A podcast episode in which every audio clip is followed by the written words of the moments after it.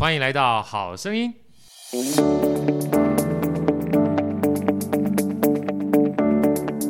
大家好，我是好趣的好哥，欢迎来到好声音。今天好哥呢，在好声音特别邀请到我已经仰慕已久啊，然后看到他的时候，好哥特别开心。这位大美女老师，让我们热烈掌声欢迎宜家老师。宜家老师好，Hello，好哥好，大家好，好。因为本来呢，就是我们一开始就想说，今天分享这个老师的新书啊，《自律学习力》的。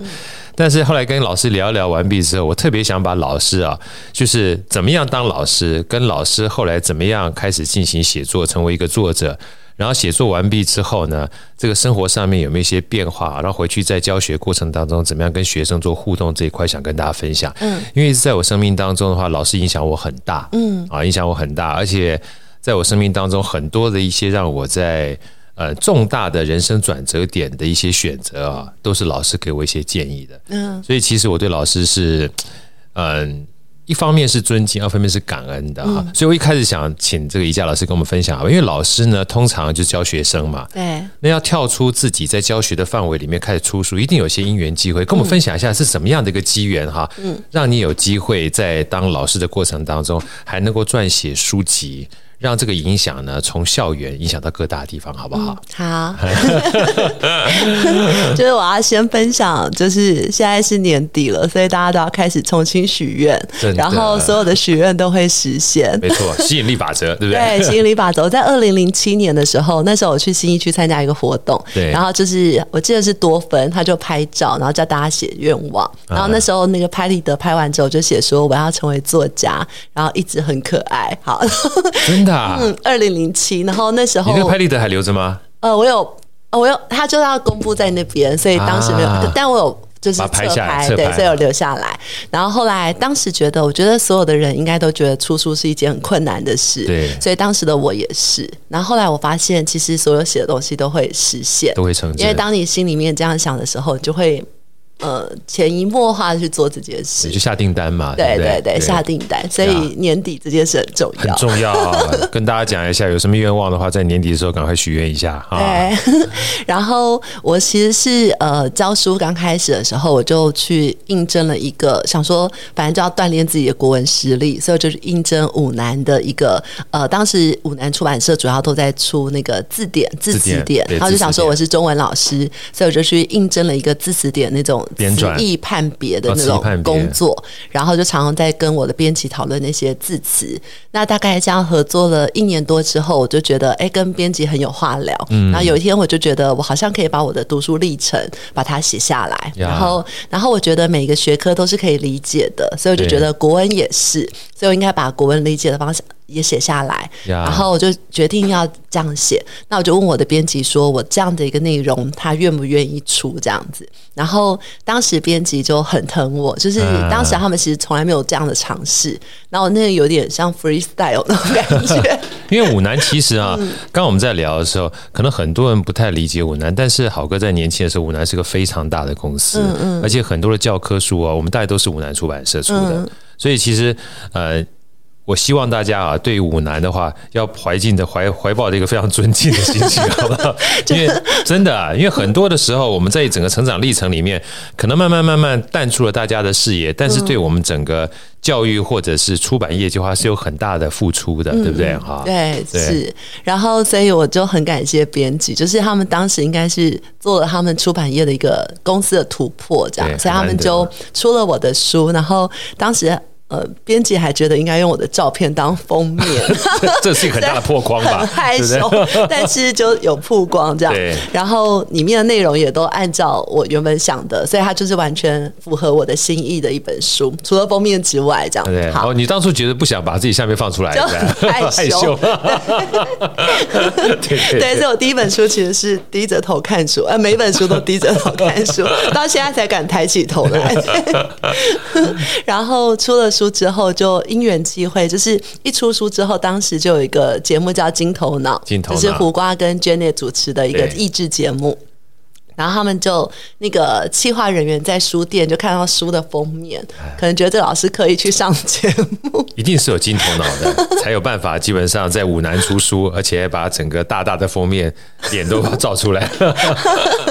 对，然后我就开始去当那个关注，然后开始有一点点就是曝光之后，然后出版社就跟我说，你应该要成立一个粉丝页，对，然后就开始服务，让更多人知道你，对对？对，所以那时候粉丝页就开始，然后因为那个粉丝页，所以后来又有一个节目叫呃大爱电大爱电视的那个国民汉字须知，对，然后又来找我，所以我就开启了从出书到上节目的这个过程，这样。对，其实这很不简单的。嗯这边哈，我们刚才没有问，但是我想在这边再请教一下佳老师，因为其实当一个老师面对学生是一件事情，嗯，然后出书呢，其实跟自己对话嘛，哈、嗯，可真到电视的时候啊，其实那个是开始变成又另外一种不同的遇见跟面对嘛。嗯、你在这段过程当中有没有一些心境上的变化？比如说第一开始会害怕啊，嗯，害羞啊，或紧张啊，因为从金头金头脑到大爱的话都是电视嘛，可是这一段呢，应该从跨出去这一步，嗯，有没有曾经忐忑或觉得嗯这个东西好不好？这样的一个想法过？呃，就是我都觉得人生就是人生实验，所以我都会觉得每一个发生的事，只要是勇敢去做，都是很有趣的，都把它当实验，所以心里还是会紧张，但是我最后都会说好。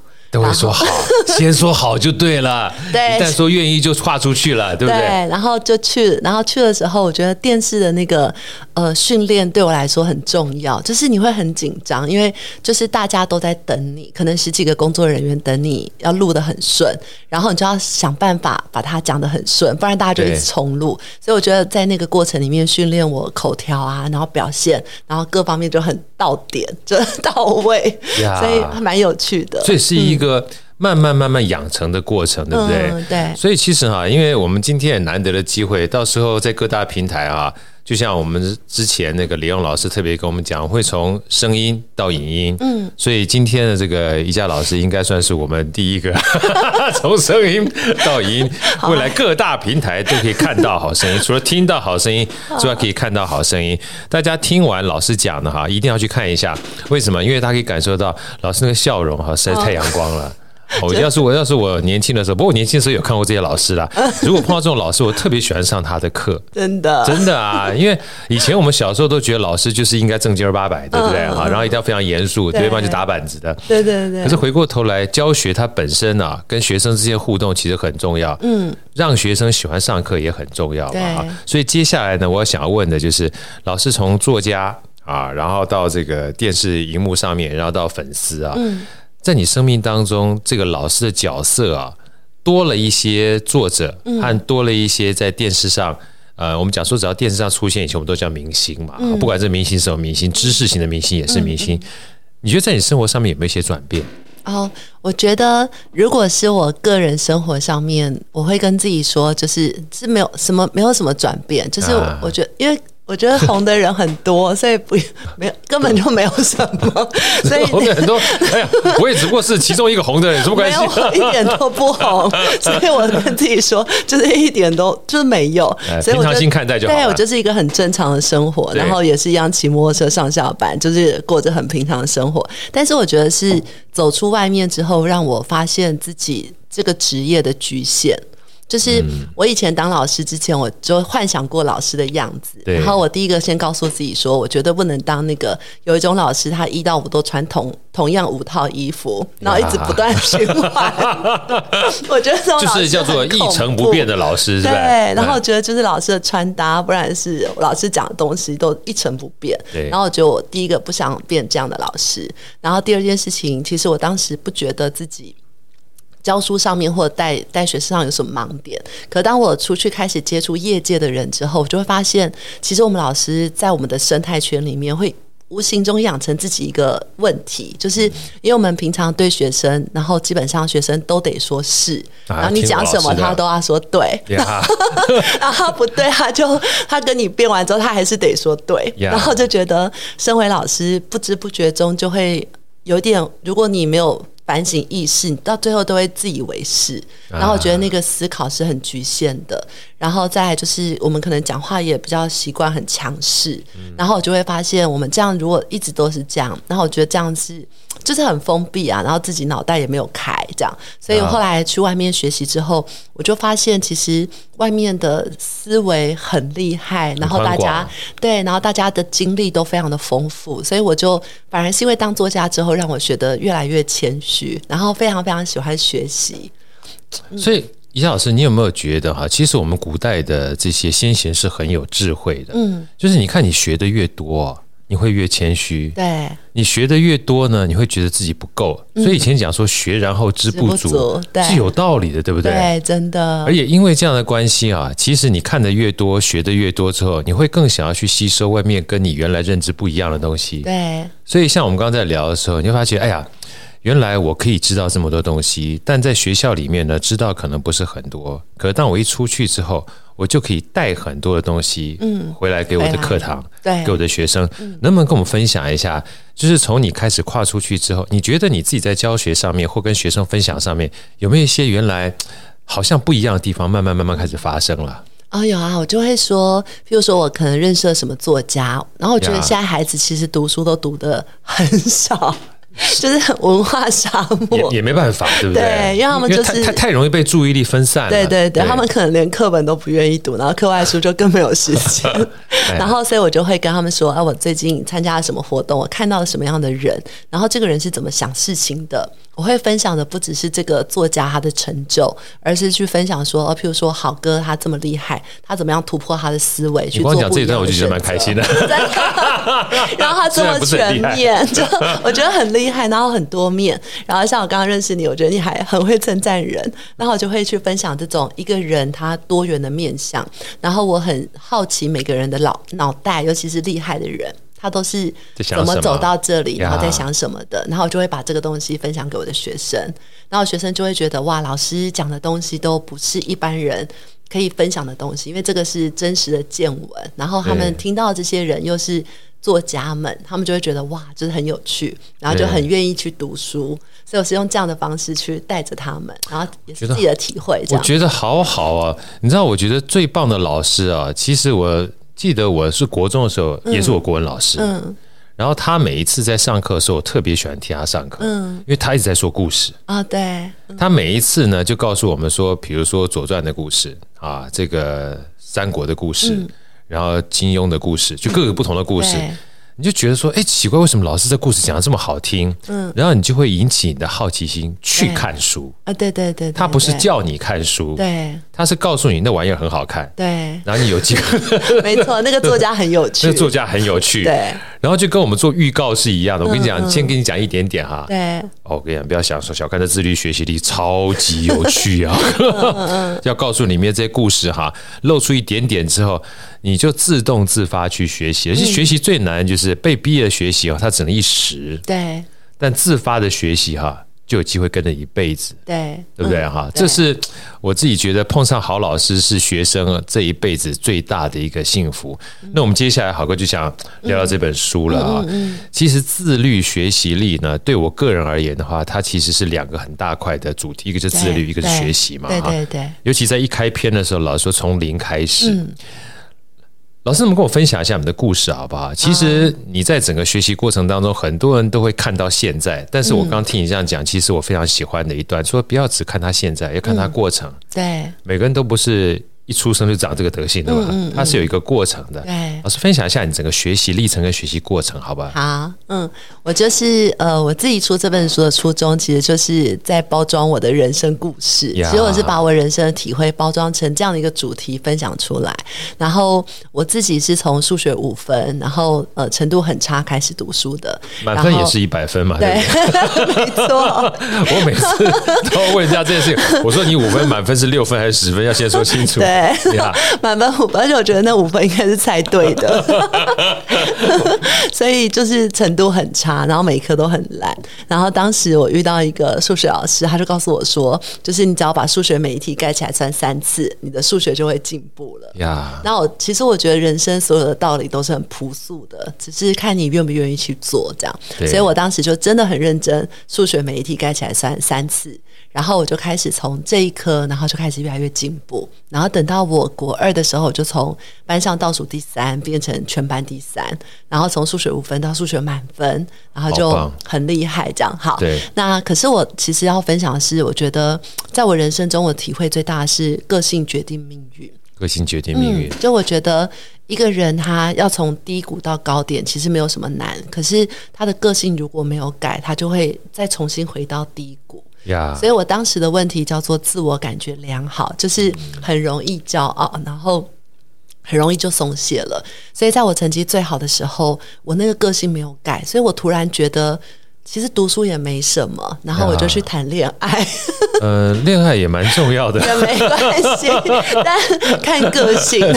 然后我是一个，我觉得我就是一个不能分心的人，就程度很差嘛，所以要很专心读书。所以我谈了那个恋爱之后，我就整天像阿花一样就很分心啊，然后就开始成绩起伏。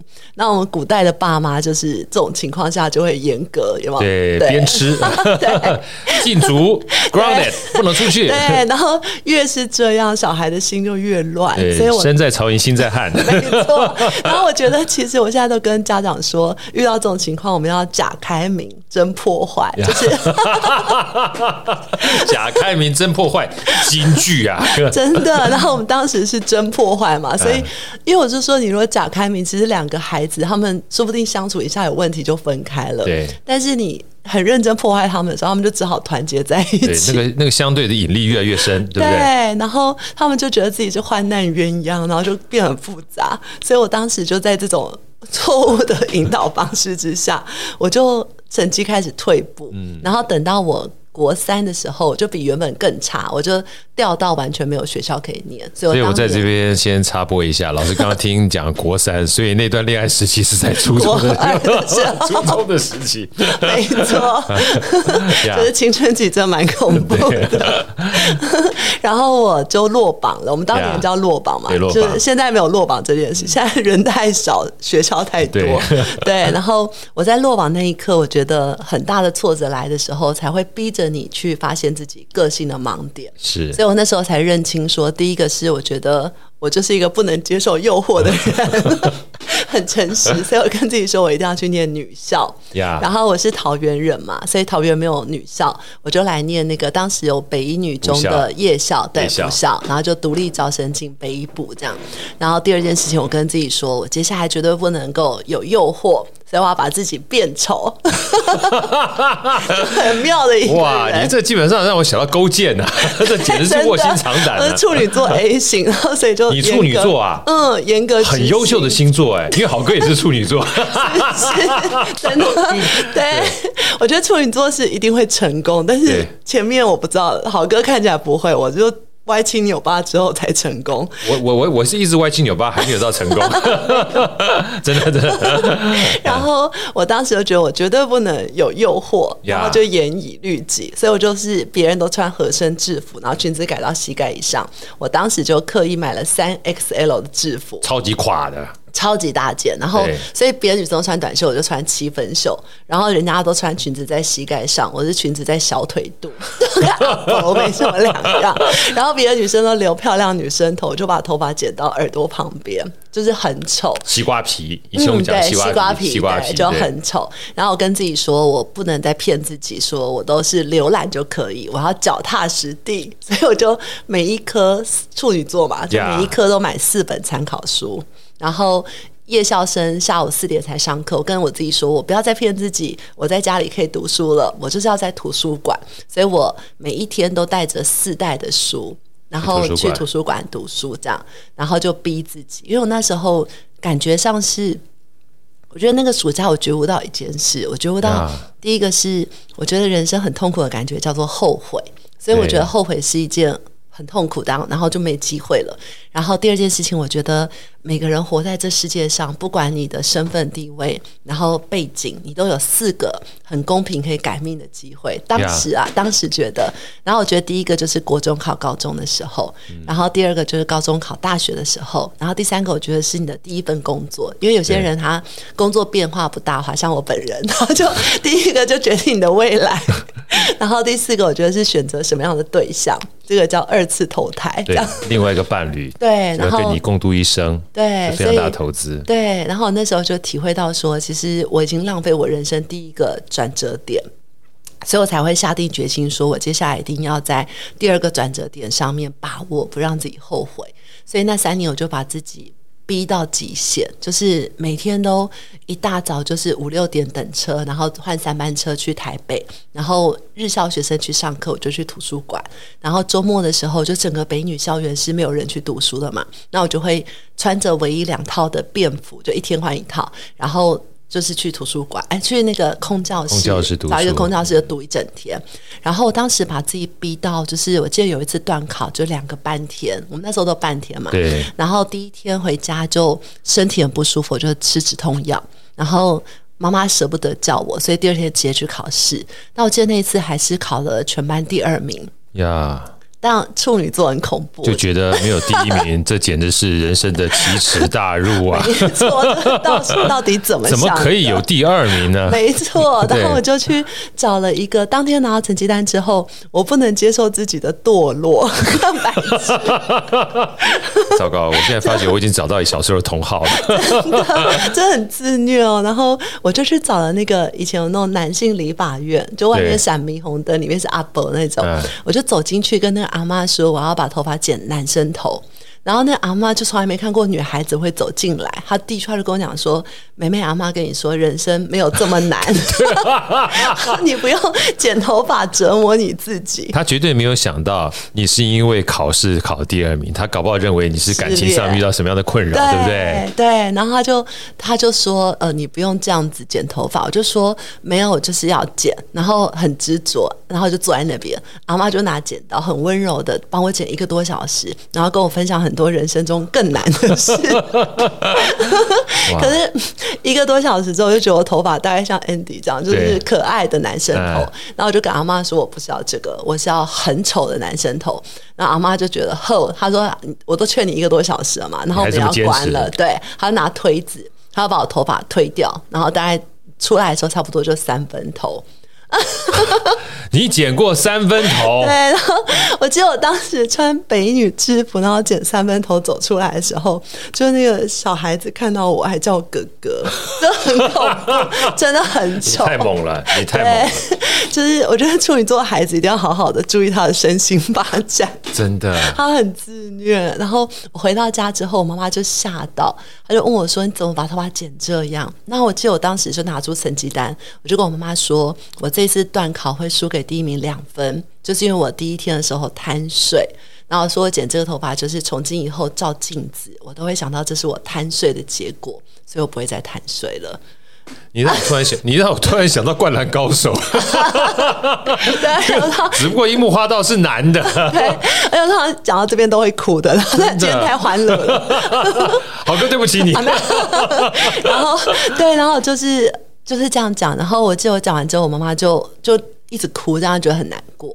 然后，可是我觉得，我就在这样子把自己三年逼到极限之后，我才终于扭转我的命运。这样，然后就考上我心中的第一志愿，就台大中文系，所以我就去念台大了。Yeah. 然后后来我就去念台大的时候，我就觉得我人生中受到跟你一样，就是我觉得有很多很好的老师，对，所以就觉得我要当老师。可是我在想，说我到底要去哪里教书？那、uh. 那时候我就觉得好像。前三志愿的学生都在一个相对比较优渥的环境下长大，是。然后我觉得他们比较早找到人生的成功方法，就是自律学习。对。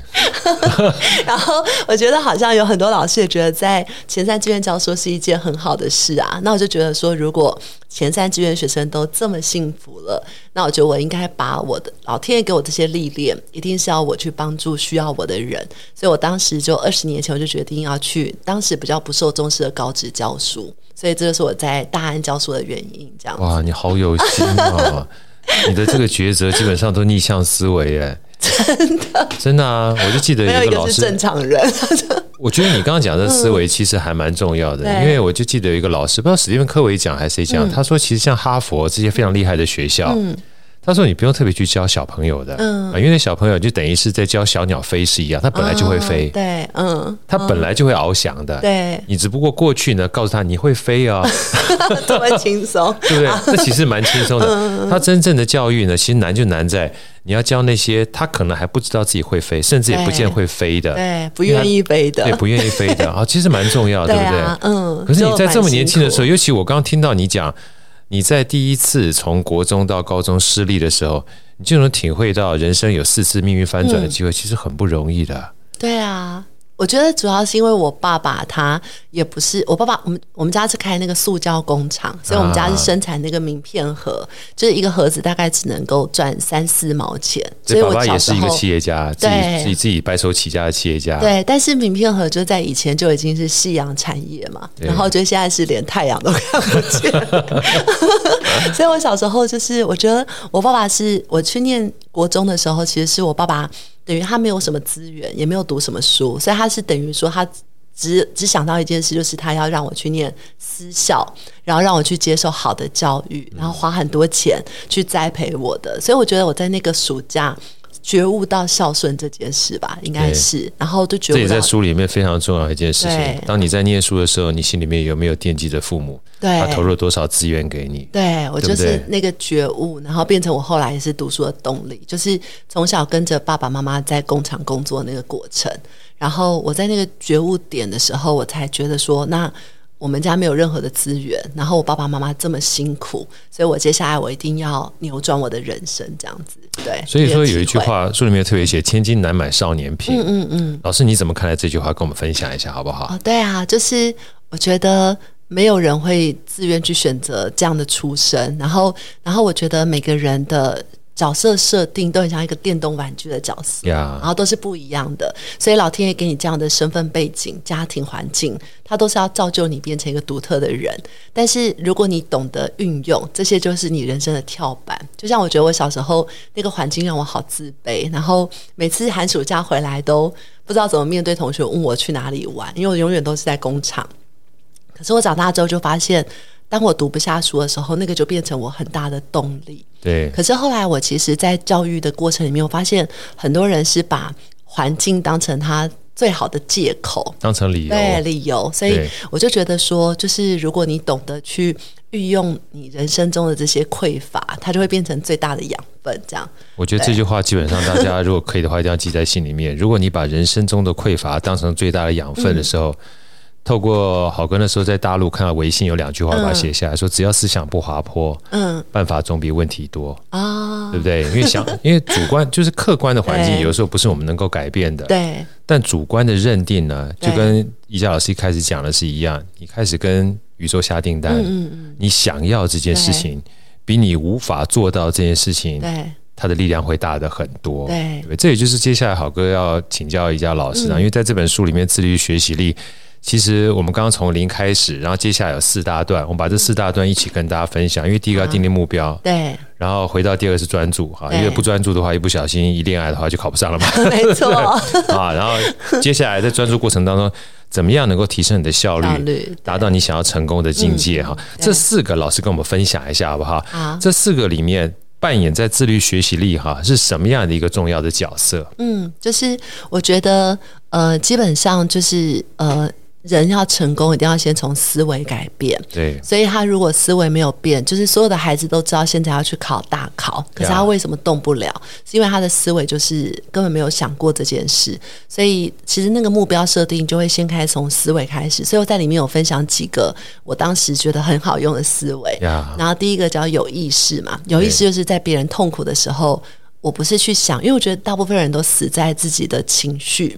都在感受自己痛苦的情绪，然后就变成走不了。所以今天学生不想读书，都是坐在那边感受我就是不想读书的情绪。对，然后他就没办法。所以我都教我学生说，就是大家都这样想，所以我们要做相反选择。我就跟他们讲说，痛苦的时候，呃，你怎么样去做出相反选择，就是你成功的关键，也是逆思维。讲的实在太好了，这个就突然让我想到那个那天我们特别访问了杨世怡老师，嗯嗯他说我就要做一个叛逆的人。他说我的叛逆就是当大家都这样的时候，我不一定要这样。对，当大家都叛逆的时候，我不叛逆，我就是叛逆。我说这个是太有智慧了，哦、对不对？对，大家都觉得很痛苦，读书是不喜欢的，嗯、我就喜欢读书。对，这才他这才叫做有智慧的叛逆。嗯我觉得就是他们可能很难喜欢，可是你去想到这是你的成功点，你就成功了。对，所以我会跟学生说，现在是放学四点钟，然后你要感受的不是你不想留下来，而是大家都不想留下来。所以我今天留下来，我就赢了一半的人。好叛逆啊！太叛逆了，这个叛逆太酷了。然后留下来之后，我就说大家留下来之后都会划手机，对，有时候把它做效率，就是现现阶段的新时代学生不是要读很久的书，要很效率的读书，所以我们把手机收起来就。赢了，他们就愿意。然后接下来我就跟他们讲说，大家大概读到三四十分钟就会开始分心，所以这时候我们要做相反选择，就是我不是跟别人分心，感受自己的分心，而是去读喜欢的科，或者是写题目。然后就可以让自己再撑一下，对。然后等到两个小时，人都会自我感觉良好。我就跟他讲说，你注意看，两个小时之后，大家就开始浮躁。这时候你要跟自己说啊，再撑一下。啊。然后就反过来想，然后我学生就比较愿意。就是现在的孩子主要是他们不愿意坐着，所以就想说这个利利基是很大的，然后他们就比较愿意试试看。其实我每次听你这样讲，我就觉得，其实老师你不仅是老师而已，我觉得你是一个教练。嗯，我觉得教练最大的一个不一样的地方就是，你不会教他怎么做而已，你会给他不同的选择，让他去思考，对不对？对对，你不一定要这样子，你也可以有另外一种不同的选择。对，你当别人都很浮躁的时候，你有没有一种选择不浮躁的方法或不浮躁的态度？当别人都要用手机的时候，你可不可以选择不用手机？然后在短短时间念完之后，你可以拼了命去用手机，而不需要一心二用。对，是吧？是。所以这个东西其实我们常讲说效率，效率，但效率不知道怎么变成效率啊。回到前面的专注，当你专注到一件事情上面的时候，你就有效率了。对，是吧？对。所以说今天啊，这个我我说到这边，我觉得这些就我看自律学习力的时候，我一直不觉得它纯粹是给学生的书。嗯。其实对我们一般日常生活，大人也很有很大的帮助。对，我觉得现在很多的时候，我们想要做一些事情，都会把这仪式感哈，变得先去做一些什么让我分心的事情，再去做，其实时间就浪费掉了。对啊，那第四个，我们讲说成功这件事情哈，宜家老师，你能不能跟我分享一下，在你心目当中，成功是一个什么样的存在？哦，就是我觉得真正的成功，就是我觉得我教书。以前我们读那个《论语》啊，孔子有什么学生三千人，然后我们都听了觉得很酷。然后就有一次我监考的时候，就算一算，就发现我教二十年就有两千五百个学生。对，其实孔子也还好。对。然后，可是我体会最大的是，我好喜欢听你讲孔子也还好。叛逆，叛逆，对不对？每个人都可以当孔子，对不对？立地成人。然后就觉得，其实好像教一段时间就可以了。对。然后，可是我体会最大的是说，因为我站在高职的那个主场上面，我就发现我可以把所有不读书的孩子教到变全国前几名。对。但是我后来发现，当我把孩子教到全国前几之后，他们有些人就变得很势利、很现实。所以我觉得这个世界不缺聪明的人，但是缺善良利他的心。对。所以我觉得真正的成功不是那个表面上的那种成功，而是心地的成功。对，我觉得那个才是真的成功。所以在这本书的后半段，其实就写到从懂事到奋发向上，就是那个是我觉得一个人很核心的价值。对，对从懂事到奋发向上，嗯，而且不是只想着自己，对，要想着自己跟其他人之间的关系，对，对不对？要不然到变自私自利的话，你看起来好像是在某一个赛道上面成功，嗯，但是你的成功，说句老实话，如果到时候没有人跟你分享，嗯。或者是你想分享，也不知道跟谁分享，其实那基本上是很寂寞的，很寂寞，对。不对？嗯、我又又回到刚刚讲哈佛这个学校啊，在哈佛曾经做过一个非常长久的调查，嗯、就是将近七十五年，就探讨在五百多个人，嗯，呃，这五百多个人呢，一追踪将近追踪了三代，就是探讨一下人世当中他们最终啊的人生目标是什么。后来。这目标指向一个英文字叫 relationship 嘛，我在很多时候都讲这句话，因为我要大家在意的就是不要只在乎你看起来眼前的一切。对，他说这 relationship 叫关系，嗯，而这关系包含三件事情，第一个是自己跟自己的关系，一个自己跟他人的关系，另外一个是自己跟环境的关系。而且最后一个，他在因为有个视频，他特别讲的东西我特别有感觉。他说：“你想想看，这些关系是什么样的原因才会存在？是因为你，如果你不存在，这些关系都没有了，对不对？如果今天世界上没有你的话，关系都不存在。那当如果你要离开的时候，关系这么重要的话，所以你的人生基本上就是跟关系缔结一个非常重要的。”起源对，所以这也就是最后一篇章哈。我想请老师跟我们分享的，因为在这个标题“自律学习力”里面，他说从思考到有效行动，从懂事到奋发向上。那在最后一篇章“学习路”其实是人生路。对，我们分享最后这一段带给什么样的启发，好不好？好啊，就是像我就会跟学生说，成功的人是有社会责任的。对，我就说，就是第一个是。呃，如果学生去欺负那些弱势的人，我就跟他们讲说，这世界上每个人生下来都希望自己长得高、长得帅、长得美、长得聪明。可是有些人就是这是他无法选择的，所以你不应该以自己的优势去嘲笑他天生无法改变的事情。对。然后这是第一个，所以他们要保持这个同情心。然后第二件事情是，老天如果让你。得到这么多东西，你有你的社会责任。然后我都怎么骗他们要尽社会责任？我就跟他们讲，骗骗我好不好？因为我觉得能够被你骗的话，一定是能力比较大的人才能够尽大的责任。没有跟他们讲说，就是为什么？因为跟孩子讲话讲很浅显，他们比较愿意听得进去。这样我跟他们叫他们留读书，就说想大家都不读书，我们读了我们就赢了。这样就要变很简单的道理。所以跟他们讲说，就是为什么有些人他猜答案都猜得中。你猜都猜不中，就是你的功德做太少。有道理。然后说做功德不是去路上扶老太太过马路，这老太太现在都挺健壮的，然后你乱扶她，人家还告你性骚扰。所以做功德就是从鼓励你旁边的同学开始，然后这个就班上的风气就会变好。然后我跟他们讲说，就是我以前在我们班啊，怎么训练我们班读书？我跟他们讲说，我们班就是以前我们最讨厌一种人，就是都说自己没读，对，然后就。对呀、啊，都没有读，结果 第二天考这么倍儿高，对不对？对，然后说没读是个病，所以对 对，没读是个病啊，有道理，有道理。我跟他们说，所以就是我们班规定，就是你就算没有读书，为了做好事，然后班上风气好，你要骗同学你昨天是有读书的，是又是一个非常叛逆的行为，真的。然后、就是、没读也要说有读，对，对对这样。风气才会好。然后，如果别人表现好，你看我们小时候是同学，老师说九十分，大家帮他鼓掌，大家就稀稀落落的掌声。我就说，这个就是鼓励别人也是做好事，所以你要认真鼓励别人，然后这样我们班风才会好。然后就是做好事，所以平常就要累积功德，最后才会猜得中。对，要不然连猜都猜不中，人生基本上就很失落，对不对？对，然后 实在今天这一集实在是太欢乐了，基本上颠覆我三观，实在一个太叛逆的老师了。对，有道理。对，然后他们就觉得，哎，好像有道理。可是你说的方式不是那种很老古板，对、嗯、你不能跟他讲说人就要做好事。对啊，对，然后说福虽未至，什么有的没的，他们是听不下去，所以你就要化成他们生活上的东西去教他们。所以我就觉得我的班上的风气就会变好，然后我觉得这样他们就无形中会学到就是怎么帮助别人，然后变成一个温暖的人。我觉得这社会需要的是。温暖但是有能力的人，然后这样的人，当他去帮助别人的时候，他就可以传播下去。对，啊，这是我的想要做的事。哇，实在太棒了！